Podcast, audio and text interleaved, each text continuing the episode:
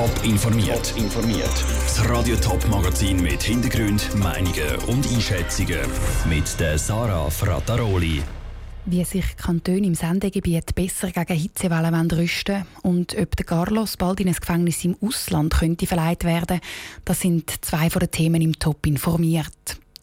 Hitzesommer sind nicht nur für die Natur und Tiere riesige Belastung, sondern auch für die Menschen. Und Hitze ist nicht nur gefährlich, sondern manchmal sogar tödlich. Letztes Jahr sind wegen dem extremen Wetter 200 Menschen mehr gestorben als normal. Das zeigt die Auswertung vom Bund. Dort drin werden vor allem die Ostschweizer Kantone gerüffelt. Sie machen zu wenig, um die Bevölkerung zu schützen. Wie die Kantone auf diese Vorwürfe reagieren, im Beitrag von Andrea Blatter. Der Kanton Schaffhausen hat im Sommer einen über 30-seitigen Bericht und Massnahmenplan zum Klimawandel herausgegeben. Unter dem Kapitel Gesundheit steht dort, es seien keine weiteren Massnahmen nötig oder geplant. Der Bericht vom Bund sagt aber ein Denkanstoss, sagt der zuständige Schaffhauser Regierungsrat Walter Vogelsanger. Ich kann ja gescheiter werden. Also meiner Meinung nach zeigt der Bericht sehr gut auf, dass in anderen Kantonen dass es so Konzept gibt und ich habe da mit Interesse gelesen und zur Kenntnis genommen und ich wollte da aufnehmen für den Kanton Schaffhausen, um auch in diese Richtung eben aktiv tätig werden. Bis jetzt verweist der Kanton Schaffhausen nämlich einfach auf die Webseite vom Bund. Ein anders läuft das im Kanton Zürich. Dort gäbe es schon ein Informationskonzept und mit dem sei ihren Auftrag erfüllt, glaubt Daniel Schröpfer, medizinischer Leiter vom Stadtärztlichen Dienst von Zürich.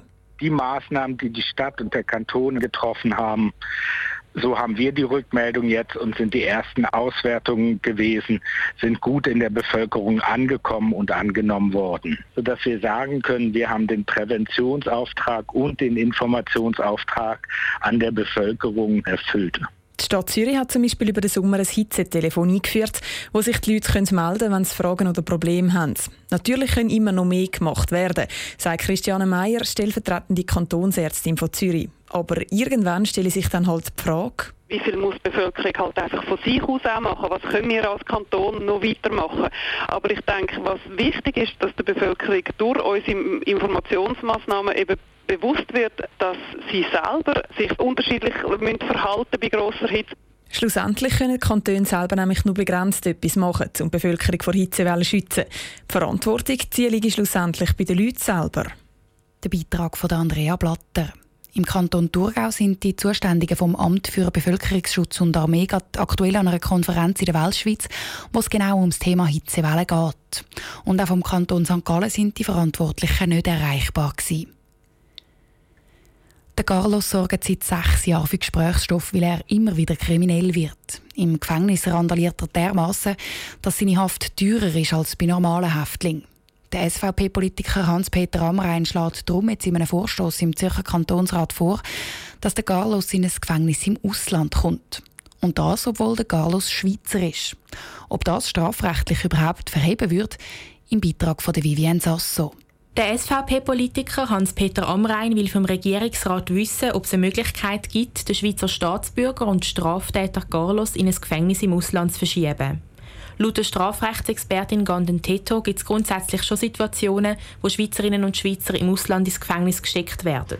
Das kann durchaus möglich sein, und zwar, wenn sie als Schweizer im Ausland irgendwie eine Straftat begehen, dann ist natürlich der ausländische Staat berechtigt, sie zu verhaften, wenn die Voraussetzungen nach ausländischem Recht erfüllt sind.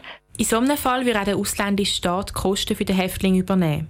So weit könnte es beim Carlos aber gar nicht kommen, sagt Gandentetto. Es ist ja so, dass der Carlos wegen Straftaten, die er in der Schweiz begangen hat, in der Schweiz verurteilt worden ist und jetzt in der Schweiz im Strafvollzug ist. Also besteht grundsätzlich Pflicht vom Schweizer Staat, ihn auch in der Schweiz im Strafvollzug die Strafe büßen zu lassen. Laut der Strafrechtsexpertin ist die einzige Möglichkeit, den Carlos in ein ausländisches Gefängnis zu verschieben, ein Privatgefängnis.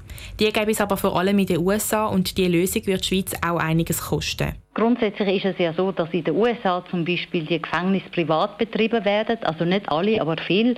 Da könnte wahrscheinlich vom Ausland her grundsätzlich das Interesse sein, so einen Strafgefangenen bei sich aufzunehmen gegen Bezahlung. Das momentane Gesetz in der Schweiz liefert aber keinen Grund, den Carlos ins Ausland zu verschieben. Er sorgt zwar im Gefängnis Böschweiss, wo er jetzt ist, auch immer wieder für Probleme. Die werden aber laut Gandentetto nicht gelöst, wenn man den Straftäter im Ausland unterbringt. Und weil der Carlos Schweizer ist, sage es auch die Aufgabe der Schweiz, für die Haft von Carlos zu sorgen. Die Vivienne Sasso hat berichtet. Nächste Woche muss der Carlos eben wegen diesen Problemen, die er in den Gefängnis immer wieder macht, nochmal vor Gericht. Ihm wird unter anderem Körperverletzung vorgeworfen, weil er Gefängniswärter verprügelt hat. Radio Top ist am Prozess dabei und berichtet. Und gerade nochmal ein Vorstoß aus dem Zürcher Kantonsrat sorgt heute für Diskussionen. Und zwar einen um ein Klotemer Wahrzeichen. Der EHC Klotenböck, der seit fünf Jahren auf einem Kreisel zu Kloten steht. Die Zürcher Baudirektion hat diesen Sommer für einen Aufschrei gesorgt, weil sie den Böck abbauen will. Das hat jetzt politische Konsequenzen. Sandro Peter. Der EHC Kloten hat den Riesenböck zu seinem 80-Jahr-Jubiläum vor fünf Jahren auf dem Kreisel montiert. Die Bewilligung die ist von Anfang an nur temporär. Gewesen.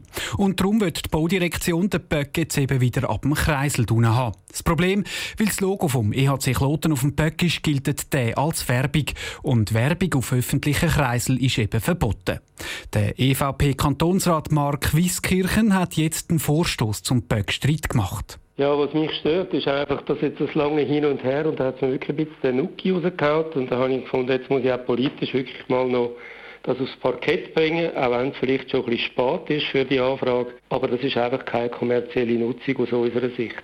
Der EHC Klotenböck sei nämlich ein Wahrzeichen, keine kommerzielle Nutzung. Die Zürcher Baudirektion bleibt aber bei ihrer Haltung, auch wenn sich jetzt die Politik anfängt einmischen. Aber sie können nicht einfach eine Ausnahme machen, verteidigt sich der Mediensprecher von der Baudirektion, der Thomas Mack. Weil dann kommt auf einmal die Migros und will ein grosses M in Kreisel stellen und dann kommt auf einmal der Coop und will ein grosses Coop-Logo in Kreisel stellen und das ist eigentlich das, was man nicht wettet. Man wettet keine kommerzielle Werbung in den Kreisel vom Kanton haben. Schliesslich ist die Baudirektion ja nicht nur für den einen Kreisel zu Kloten verantwortlich, sondern für 200 Kreisel im ganzen Kanton, sagt der Thomas Mack. Das letzte Wort im Streit um den überdimensionalen EHC Klotenberg ist also auf jeden Fall noch nicht gesagt. Der Beitrag von Sandro Peter. Als nächstes muss jetzt der Regierungsrat Stellung nehmen zum Kreiselstreit. Das spätestens bis in drei Monaten. Top informiert, auch als Podcast. Mehr Informationen gibt es auf toponline.ch.